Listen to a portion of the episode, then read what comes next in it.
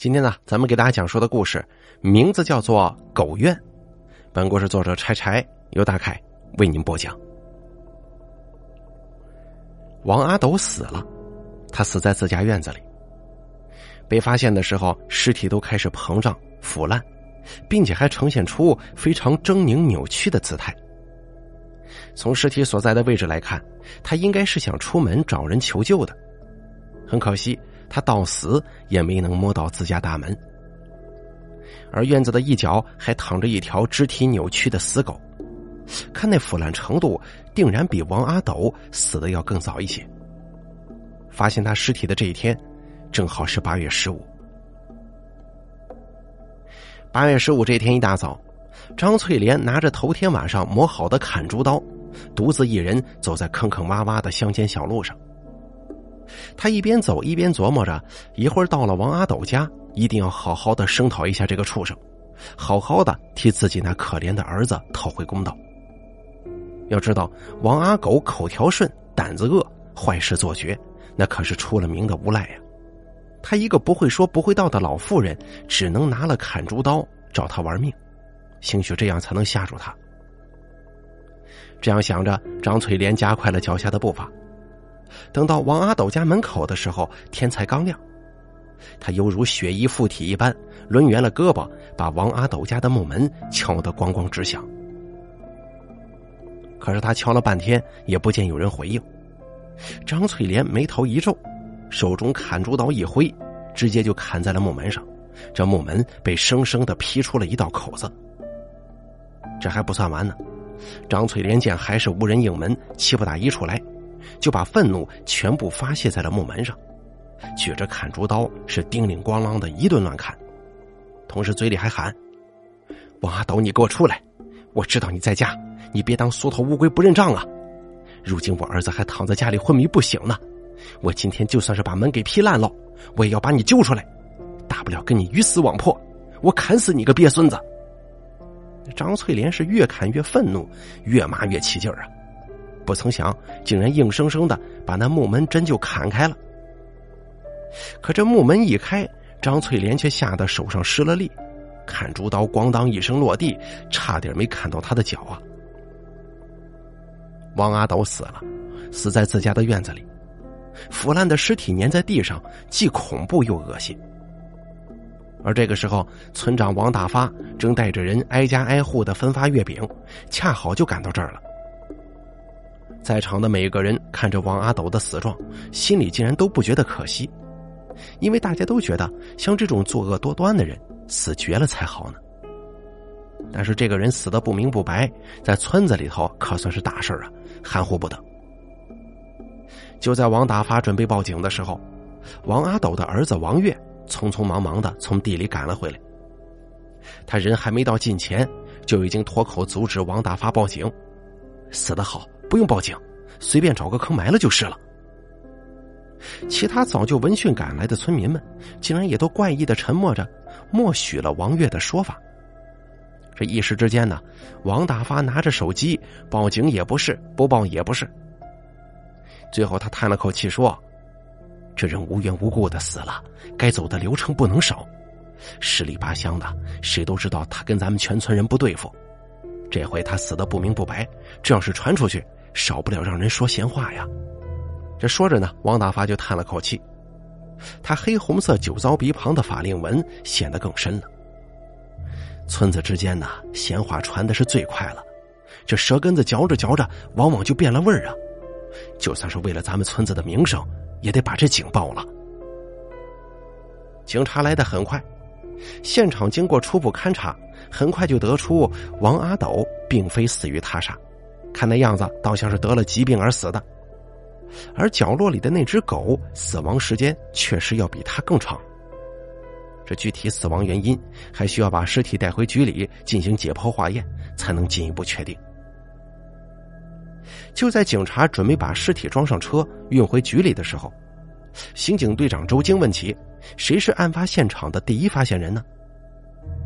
这个时候，一个身形略微佝偻、年纪在五十岁左右的女人从人群的缝隙当中挤了出来。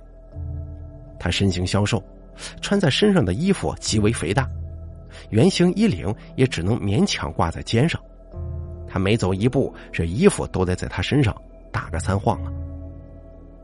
别看他这一副行走的骨架模样，但步伐走的却十分稳健，手中毫不费力的提着一把笨重的砍竹刀，这也证明此女子绝对有一把好利器在身上。这个人不是别人，正是用刀把木门砍开的那个张翠莲。他走到警戒线外，用如刀划破玻璃一般尖锐的声音说。是我发现的，这个畜生死得好，一定是大家回来报仇来了。这坏事做绝的畜生，活该遭了报应。只可惜我没能亲手砍死他。此情此景加上此话，让原本还有些骚乱的人群变得异常安静了。王大发见状，赶忙出声制止：“张翠莲呐，你瞎说啥呢？还不赶紧把刀放下，小心被当成嫌疑人被抓走啊！”张翠莲不但没听王大发的话，反而举起砍竹刀，想要冲进警戒线，对着王阿斗的尸体再砍上两刀。一旁的周京一看这架势，三两步冲到张翠莲身旁，空手夺下她手中的那把砍竹刀，然后让其他警员拿走。张翠莲倒也没反抗抢夺，反倒是一屁股坐在了地上，一边笑一边哭，还一边骂呢。周京见状就知道事情不简单呢，他极有技巧的说：“大姐，您心中要是有啥憋屈事儿，可以跟我说说，咱们警察就专门为老百姓讨公道的。讨不回来了，这人都死了，上哪讨得回来呀？我现在只希望那些被他残害的人和生灵能把他折磨个魂飞魄散，再也没投胎做人的机会。”听了这话，周京没有马上接话。而是稍作停顿思考，才继续说：“人死了是不假，这恩怨是非可不会因为人死了就消散呢。你说出来，这心中也能多少痛快点，不是吗？你要是真有什么难处的话，咱大家伙也好一起帮你想想办法呀。”这样说着，周京状似无意的打了个手势。一旁眼尖的王大发发现，就是这样一个不足为奇的小手势。就已经有小警员接到了信号，打开录音笔的录音功能，开始进行现场录音了。张翠莲这边觉得周京的话说的在理儿啊，就抬手抹了一把眼泪，缓了缓情绪，开口讲起了有关于王阿斗混账的事迹来。王大发见状，不由心中暗叹呐：这周京不愧是刑警队长，他这样做能避免把张翠莲带回警局之后造成过度紧张的情绪。毕竟这人一紧张啊，大脑就容易空白，变得胆小，询问起来可能会无意的掩盖，甚至漏掉一些事情，这样他得到的信息就不够完善了。而张翠莲这会儿在这个地方觉得熟悉又自在，人处在熟悉的环境当中，就很容易放松警惕，这种情况之下说出来的东西也会更加的具体，因为他足够放松啊，有足够回忆细节的时间。这样一来，周京就会得到更准确的信息，知道王阿斗的为人和仇家，从而来判断这起案件他杀的可能性能有多高。如此看来，这个周京办案的经验应该算是很丰富了，说不定啊，还真就能把王阿斗这个案子给他破了呢。王大发这样想着，抬眼把目光从周京的身上收了回来，途中却瞄见王月正阴恻恻的盯着周京。他不禁眉头一皱，心念一转，心中就生出了几分其他的猜测，脑子中也百转千回了起来。随着张翠莲的叙述，时间回到十年前。十年前，王阿斗从城里打工回来，身无分文，还断了根手指。他说这是受了工伤，无良老板不负责任，卷着钱跑路了。从那以后，他再也没出村打过工。说是城里人心险恶，套路深，还是在村子里头好好种地来的踏实。一开始的时候啊，他也实打实的种了几天地，后来农闲，他就开始各处游窜，不知从哪儿划来一些大型的流浪狗回家养着。时间久了，他养的狗竟然多达十几条。当时村民们还以为他只是单纯的心善，喜欢狗呢。可是后来人们才发现。他每隔一段时间就会挑选一条体格健壮的狗带出村子，而回来的时候呢，会出现两种情景：一是拎着一袋骨头，兴高采烈的带着身上有伤的狗回家；二是怒火中烧的拎着一刀肉回家，却不见狗跟着。大多时候，他拎着肉回家是比较多见的。一开始的时候，村民们不知道这到底是个什么情况，只觉得事情有蹊跷啊。直到有一次，有人偶然看见他从镇上斗狗场出来了，拎着斗输了的狗，找了一个隐蔽的地方就往死里摔打，一边摔还一边说：“不争气的笨狗，就该杀了吃肉。”直到狗被摔得奄奄一息，他才熟练的抽出带在身上的匕首，剥皮放血，割了狗身上的好肉装兜子里头。而剩下的一股脑的丢进垃圾箱里，那血腥变态的样子就像是恶魔附体一般。后来这个事儿啊，就在村子里头传开了，几乎一夜之间，所有人都知道他在斗狗，斗不赢就会把狗残忍的宰掉吃肉。那个时候，曾经同王阿斗一起打工的隔壁村村民刚好放假回村，于是呢，又从村民那儿得知。王阿斗的那根断指根本就不是工伤，而是斗狗的时候被狗给咬掉了。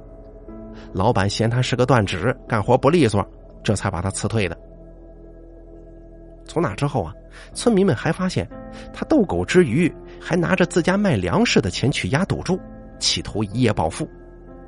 后来家里的钱被他赌光了，他就开始管同村人借。大家虽然都知道他是去赌。但还是有一小部分人碍于情面，每次都会借给他一百两百的。毕竟这个村的主家们都姓王啊，多多少少都跟王阿斗沾亲带故，也不好一点情面都不留。只是这一百两百的说是借的，可王阿斗却从来没还过。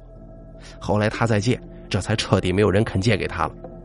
反倒是有的人家里急用钱，催他还钱，可他哪里拿得出来呀？后来他索性一不做二不休，每次斗输狗也不在镇上杀了，而是直接领回家，在自家门口摔死。摔的时候是怎么狠怎么来，恨不得让狗的哀嚎响彻云霄，好让整个村的人都能听见，生怕别人不知道他王阿斗是个心狠手辣、翻脸不认人的主。之后他会拖着剥好皮的狗，去催债的人家里用狗肉还债，那场面血淋淋的，哪有人敢收下呀？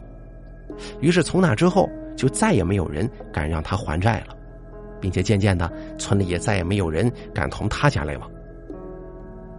那个时候，也曾经有人好奇，身为王阿斗的枕边人，他的媳妇儿赵小玲难道就不知道他斗狗赌钱吗？他这么不是人，怎么这么长时间也不见赵小玲跟他闹呢？赵小玲哪里会不知道啊？只是他被打怕了，也被威胁怕了，根本就不敢管呢。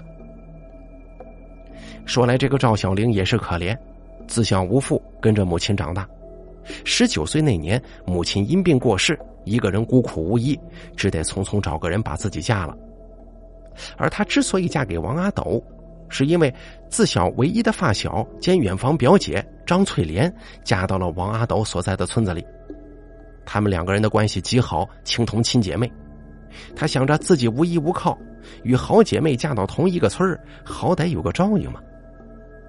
刚嫁过去的那几年，王阿斗对她倒也不错，没出两年就给她生了个儿子，然后他就开始外出打工挣钱养活他们娘俩。直到儿子六岁那年，王阿斗断了指回来，他都算生活的不错。可是自从发现王阿斗斗狗之后，一切都变了。他曾经阻止他斗狗，想把家中的狗都偷偷的放生，结果狗还没放出去呢，就被他给发现了。紧接着就会迎来一顿胖揍。他本想离婚的，可是却舍不得孩子，而且在九十年代的农村，思想还颇为封建，说是女人如果离了婚，以后的日子绝对不好过，并且她也没有娘家撑腰，又没什么文化，初中没读完就辍了学，现在常年在村子里带孩子，也没个工作，这唯一拿得出手的就是种地，可就算是这样，怕也养不了孩子呀。于是他只能睁一只眼闭一只眼，不再管王阿斗斗狗的事儿了。不管斗狗以后，王阿斗倒也不揍他了。直到后来，他发现王阿斗拿钱去赌，他不同意，想阻止，王阿斗又开始了新一轮的家暴。刚开始的时候，赵小玲还指使儿子王月去村里叫人，王月就往张翠莲家里跑，让张翠莲找人过去拉架。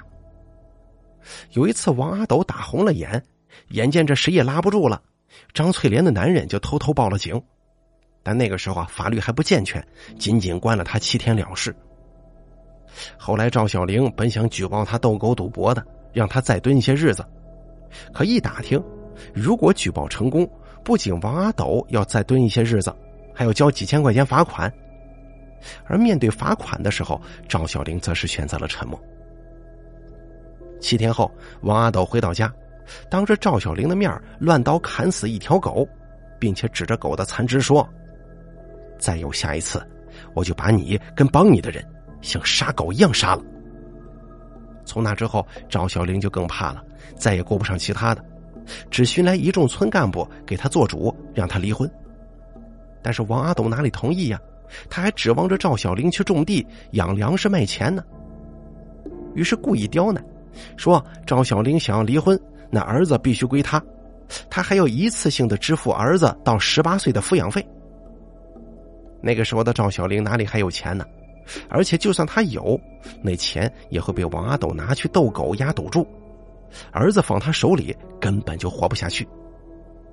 最后，他只能退而求其次，说是不敢在家住了，想带着儿子去村里的荒屋住，家里的地他会继续种，卖的钱也会尽数给王阿斗，但是只有一个要求，那就是儿子得跟着他住，他日常也不能去荒屋骚扰他们母子。王阿斗一听也乐个清闲，赵小玲一离开家，就更没有人阻止他去赌了，而且有村干部出面，他又有钱拿，又不用出钱养活妻儿，索性啊就随了赵小玲的意。赵小玲走的时候身无分文，起初是靠张翠莲接济过活，后来他给村里人帮工种地、拾棉花，渐渐的娘俩倒也能过活了。直到王月八岁。勤劳的赵小玲手中已经攒下了一些钱，也跟张翠莲夫妇筹划好了去城里打工，好让儿子在城里读小学，到时候再寻个机会跟王阿斗离婚。而那几年的王阿斗混得半死不活，偶尔有赌赢的时候，但绝大多数还是输，只能勉强有口饭吃。那会儿啊，他的脸皮早就彻底没了，平日没事就去各家偷鸡摸狗。遇见大姑娘、小媳妇儿，还总要动手动脚的，再不济也会在嘴上占点便宜。有村民看不过，报了警。进去之后，顶多也就待个十几天，里头有吃有喝，过得倒比外头好了。久而久之啊，村民都跟他结了仇，对他厌恶至极，避而远之。后来赵小玲要偷偷带儿子走，王阿斗不知道从哪儿听到了风声，生怕赵小玲走了没人给他种地挣钱呢。他心想，就算他最后阻止不了他们离开，那至少也要在他们离开之前再要上一笔。于是赵小玲母子二人就又遭殃了。那天是个午后，王阿斗赶去荒屋，一进屋就到处翻腾。赵小玲知道他是在找钱呢，于是就小心的跟他周旋，同时暗示八岁的王月悄悄溜出去搬救兵。就在王月把救兵搬来的时候。王阿斗为了抢钱，把赵小玲推倒在地，一颗石子儿好巧不巧的嵌进了赵小玲的太阳穴，立刻就让他断了气呀。事后有人报警，根据勘查，警察确认赵小玲死前王阿斗并未施以暴力，只是双方在抢夺钱财的时候失手将他推倒致死，这属于过失杀人，因此他只被判了七年刑。这下子，王月跟孤儿没有任何区别了，他家也没啥亲戚，最后还是张翠莲夫妇收养了他。张翠莲夫妇办了赵小玲的葬礼之后，王月跟着他们进了城，同他们的儿子王泽一起读书上学。这一家人都待他极好啊，一有好吃的好玩的，都先紧着他来。可是天有不测风云，这样的好日子只持续了五年。那日放假，他们一家四口去公园玩的时候遇到了车祸，张翠莲的丈夫当场死亡，儿子王泽头部受到重伤，张翠莲腰部受损，只有在最里侧的王月躲过一劫。后来肇事司机给的赔偿金全都用来给母子俩看病了。年仅十三岁的王月自行退了学，一边照顾母子二人，一边隐瞒年龄兼职赚钱。半年后，张翠莲基本痊愈，只是她腰部受了伤，后半辈子只能驼着背过日子了。而王泽就没这么幸运了，他头部受了重创，变得神志不清。张翠莲好了之后，几乎倾家荡产也未能让他痊愈。丧夫自杀的状况让张翠莲是一夜白头啊！不过也就三十多的妇人，如今老的像是五十多岁。眼见着王泽治不好了，家里的房子卖了，钱也花的差不多了，张翠莲只好选择带着两个孩子回村住。回到村里之后，他们又住进了王月以前住过的荒屋，然后种着他们两家的地。农闲时节，王月就出门做兼职。这两年打磨下来，不过十五岁的孩子老成的像是二十五啊。这期间，因为不放心王泽自己在家，王月在城里给王泽买了一条拉布拉多犬。这狗很聪明的，说是训练好了能照顾人。事实也的确如此，而且自从有了这条狗，原本神志不清的王泽渐渐好转，言行举止就如同七八岁的孩童一样了。好歹算是没有彻底痴傻，而且这些变化让两个人高兴了好一阵子。毕竟以七八岁的智商来看，也能明辨事物了，不至于让人太过担心。原本以为日子渐渐向好的方向发展了，结果那王阿斗却出狱了。王阿斗出狱那天，张翠莲跟王月正在地里拾棉花。一进村，王阿斗就发现一条狗正叼了一篮子吃喝往地里去。那狗身后还紧紧的跟着一个一看就傻了吧唧的半大小子。他那会儿正饿着呢，就拦了路要吃要喝。王泽见他饿，就让狗放下篮子任他吃喝。吃饱喝足的王阿斗见那狗子听话呀，就又动起了歪心眼儿，想把狗骗来换钱花花。可这拉布拉多何等聪明啊！他看出脱了短袖想兜住他的王阿斗心怀不轨，就轻叼着王泽的裤腿，示意王泽往地里跑。结果王泽不明所以，见王阿斗要抢狗，反而留下来跟王阿斗纠缠起来了。只拉扯了几个回合，王阿斗就将王泽推倒在地，磕了脑袋晕了过去。随后狗子就被他偷回了家。张翠莲跟王月在田地里见王泽迟迟没来。心里隐约觉得不好啊，于是放下田里的活沿路去找王泽。没多久就被他们发现，王泽晕倒在了路上，狗子已经失踪不见，路面上还有点滴血迹。经过仔细查看，血迹不是王泽留下的，应该是那个坏人或者是狗子留下的。于是王月赶紧给村里人打电话，让村民过来帮忙把王泽母子送去医院。而他则留下来，准备沿着血迹找到那个坏人。一开始，王月本想叫人跟他一起去，但他发现血迹似乎是朝着王阿斗家蔓延的。他眉头一皱，若有所思，最终还是决定自己一个人去。他只身来到王阿斗家，远远的就看见王阿斗家的门四敞大开。待走近之后，只见狗子的后腿被打折了，出了不少血。还被一根铁链子拴着，而王阿斗正拎着一根沾了血的木棍站在院子里。看到这儿，王月就明白到底是怎么回事了。他故意神色焦急的问：“这狗是我家的，你无缘无故伤害它，你信不信我叫人过来收拾你啊？”王阿斗七年没见儿子，孩童时期也不曾照看过，一时之间没认出来，只把木棍往地上一杵，粗声粗气的说。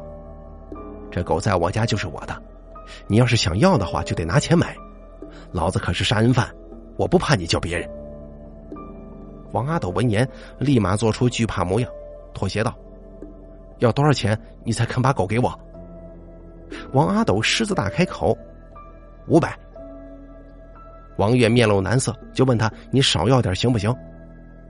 王阿斗两眼一瞪，把手中的木棍往狗子身上一甩。疼的狗子哀嚎一声，然后恶狠狠的说：“我说五百就五百，否则我现在就把这狗打死。”王月露出一个快被吓哭的表情，哭唧唧的说：“我这就回家凑钱，你可千万别把我的狗打死呀！”说完，转身就跑了。王月这一走就是好半天，等他再回到王阿斗家的时候，月亮已经悄然爬上了树梢。然而他并没有凑到五百块钱，他拿着东拼西凑的三百块钱，希望王阿斗能够通融通融，让他先把狗领回家再说。可王阿斗何等精明啊，怎么肯轻易的让他把狗领走呢？他先是做了一副万事好商量的模样，笑嘻嘻的把钱从王月手中哄骗出来。可是随即却说：“这狗我不能给你啊，等你把钱凑齐了才能把它接走，不然万一你翻脸不认人，我可没地儿说理去。要不我给你签个收款条子，这三百就当定金了。你呀可以每天都过来看看它，直到你凑够钱为止。我呢也会让它在我家好好的活下去的。还有一点你记住了，你如果叫人来帮忙，我一准弄死你全家。”如果你不信的话，回去问问家长，我王阿斗是个什么人。王阿斗这么不要脸，王月也没辙，他压根就没打算叫别人来帮忙，因为他深知王阿斗的德行，叫人过来反倒会让他狗急跳墙啊。于是他假装胆怯，同意了这个并不公平的方案。我可以去看看我的狗吗？我白天看到它身上好像受伤了，我之前去兽医院弄了点药水。我想给他抹一抹，不然我怕不等钱凑齐他就死了。王月神情胆怯的说。王阿斗看了一眼半死不活的狗子，心想王月在他眼皮子底下也不能做出什么幺蛾子事来，就大手一挥，同意他过去看。王月三两步走到狗子面前，给狗子涂了药，安抚了一段时间后才离开的。后来，王月足足干了一个星期的活才又凑齐了两百块钱，把狗子从王阿斗手中给赎回来了。这期间呢，由于家中条件有限，昏迷的王泽只能被送回家中休养。而带王泽回家的这一天，正是八月十四，也是这一天，张翠莲在家看着昏迷不醒的儿子，心念一横，当天晚上摸了砍猪刀，想跟王阿斗讨个说法。想着实在不行就来个鱼死网破，可谁成想，等待张翠莲的却是一具死去多时的尸体。话说到这儿，周京已经把事情的前因后果了解的差不多了，他又向王月跟部分村民确认了一下，跟张翠莲所描述的基本没有太大出入。于是周京收了队，回警局对尸体进行解剖，做最后的确认工作。三天后，法医鉴定结果出来了，王阿斗竟然死于狂犬病毒，那条死狗也被检查出携带狂犬病毒。警察推断，王阿斗应该是捡了一条携带狂犬病毒的流浪狗，回家之后没多久，狗进入发病期了，他在不知情的情况之下被咬到，然后恼羞成怒之下把狗给打死了，而且他对狂犬病好像也没什么基础的认识。并没有做伤口处理以及疫苗预防。根据尸检报告来看，他发病发的非常迅速，最终是因为喉肌痉挛窒息而死。这期间也没有能力进行求救。看到这儿，这起案件似乎也该正式结束了。可是，事情真的是这样的吗？身为刑警队长的周京心中始终有这样一个疑问，他总觉得哪里不对劲呢，可是又说不出个所以然来。更没有证据能够证明事有蹊跷。王阿斗为人实在是遭人恨呢，被人谋杀的几率很大。可眼下的结果却很明确的显示出他是死于狂犬病的，无论如何都得不出是什么故意谋杀之类的。想到这儿，周京不由得头都大了。他觉得要是村子里有监控就好了。如果有监控，就能知道那只带有狂犬病的狗到底是王阿斗自己捡回家的，还是有人故意谋害送给他的。然而当时正值二零零四年，监控这东西只不过在全国的小部分地方进行安装，一个落后的农村想要安装上监控，只怕还需要些年头啊。除此以外，他的家人也不想深究这个事儿，所以最后只能不了了之。没多久，警局就通知王月前来领尸，并进行火化处理，避免病毒二次传染。之后，王月就带着王阿斗的骨灰回了村，随便挖了个坑就把他给埋了。打那以后啊，村里就有了狗愿一说，并且以此告诫后代不要为非作歹，否则会跟王阿斗一样不得好死。一个月后，中元节这天，王月赶回村里给母亲上坟，在他母亲的坟前，他遇到了王大发。对此，王月并不惊讶，只是淡定的摆好香烛贡品，然后引着火，跪在坟前，认真的烧着纸钱。反倒是王大发有点不知所措，好半天才挠了挠头说：“周京来的那天，你应该已经知道是我做的案吧？我看你那么盯着他，以为你会找他告发我的。他毕竟是你爸呀。”王月猛地打断了他的话，狠狠的说：“那畜生才不是我爸呢！我确实知道那是你做的案，因为我每晚都徘徊在他家附近，就是想要寻一个办法将他神不知鬼不觉的给杀了。”发说：“我其实应该谢谢您替我妈报了仇才对，大恩不言谢。我向您保证，终此一生绝不再踏进这个村子半步，更不会跟警察有任何交集。”原来呀，王阿斗不是死于狗院，而是死于王大发之手。王大发原本跟赵小玲是同学，两个人从小学到初中一直都是同学。那个时候学校在镇上。各个村的孩子都要去镇上读书，两个人原本没什么交集的，但王大发自幼身子弱，个头小，整个人就是一根营养不良的小豆芽，而且小时候曾经生过一场大病，导致他晚上了三年学，因此总有同学嘲笑他。但唯独赵小玲不一样，他不仅没有嘲笑过他，还经常会给他打抱不平，这让王大发一直心存感激。后来读了初中，已经十七八岁的王大发情窦初开，渐渐喜欢上了这个为他打抱不平的赵小玲。可惜没过多久，赵小玲就因为家里穷而辍学了。王大发一路考上了大学，直到他成为第一批大学生村官，调回本村之后，他才知道赵小玲嫁给了王阿斗，还被他给害死了。于是，一颗想要复仇的种子暗暗的埋在了他心里。王阿斗在监狱的那几年，王大发一直就在研究如何神不知鬼不觉的把他给除掉。直到他得知王阿斗喜欢逗狗，他才想出利用病狗神不知鬼不觉的将其杀死。所以王阿斗出狱之后没多久，他就在一个月黑风高之夜，故意把早就打点好的病狗丢到了王阿斗家门口。而王阿斗果然也是没让人失望啊。他看见狗凶狠异常，是个逗狗的好料子，就不管不顾的把狗弄回了家。